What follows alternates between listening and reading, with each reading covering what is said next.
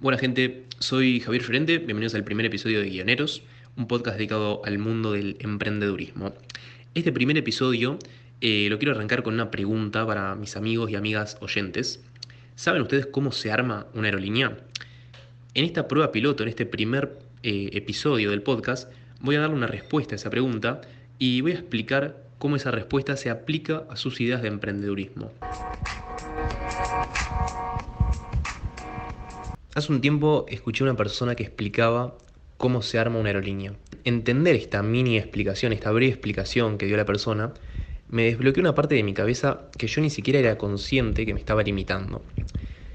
Cada una de las ideas que yo tenía eh, siempre las juzgaba. Siempre había una frase que, que me repetía yo mismo, que era, yo no tengo el capital suficiente para poner en práctica esa idea era una especie de, filtro que ninguna idea lograba pasar. Siempre las ideas se quedaban ahí y no lograban pasar. Con la explicación que dio esta persona, entendí que al comienzo de todo las aerolíneas se arman cobrando comisiones por vender viajes. Y esos viajes se hacen con aviones de otras aerolíneas. Aerolíneas que ya son más grandes, que ya están asentadas, que ya están en mercado. Eh, o alquilando de aviones a esas aerolíneas más grandes. Em, ¿Qué pasa? En el primer minuto no, no contratan todo el personal necesario ni se ponen a comprar los aviones. Esto parece, parece algo súper obvio porque si pensamos en todos los recursos que necesita una empresa grande para llevar a cabo su labor, eh, no paramos más de mencionarlos. Pero sin embargo, cuando uno está arrancando, eh, muchas veces pasa que piensa que necesita todos los recursos para poder arrancar y ese es un filtro muy grande que hace que no salgas a mercado. Creo que mm, hay un desafío muy grande para el emprendedor en esa instancia y es buscar la mejor manera de que tu idea de emprendimiento supere las barreras económicas. O sea, eh, buscar la forma de lograr abaratar los costos, eh, salir de forma más económica, de ser que sea necesario buscar inversionistas o buscar algún espacio en el que te den eh, mentorías o capital para poder llevar a, a cabo tu idea.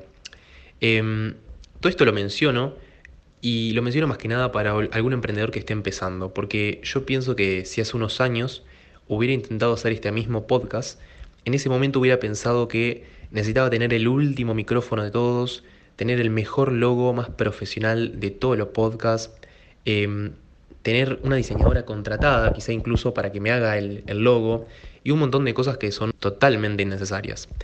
Em, mi intención con este episodio es que desde ahora, para, los oyentes, para las personas que están escuchando esto, la falta de capital no sea una limitante y si todo caso es alguna especie de preocupación, eh, sí que tengan en claro que siempre hay una forma de solucionarlo. Nos puedes buscar en Instagram eh, como arroba guioneros, donde vamos a estar compartiendo diferentes lugares a los que puedes acudir con ideas em, o con algún emprendimiento que ya lo estés arrancando. La intención de, de nuestro Instagram y nuestro podcast es armar una comunidad de emprendedores eh, emprendedores que estén en distintos estadios, más avanzados o recién con las primeras ideas, y entre todos que nos podamos compartir herramientas, fuentes de información, eventos, distintas experiencias, cualquier cosa que creamos que pueda aportar un valor a la comunidad. Em, hasta acá llega el primer episodio, espero que te haya gustado, te agradezco por el tiempo, por haber escuchado y te invito a compartir, si tenés alguna información que le puede ser de valor a otro emprendedor, que nos la compartas por Instagram. Em, nosotros la vamos a estar reposteando. Te agradezco y nos vemos en el próximo episodio. Y te dejo una postdata final.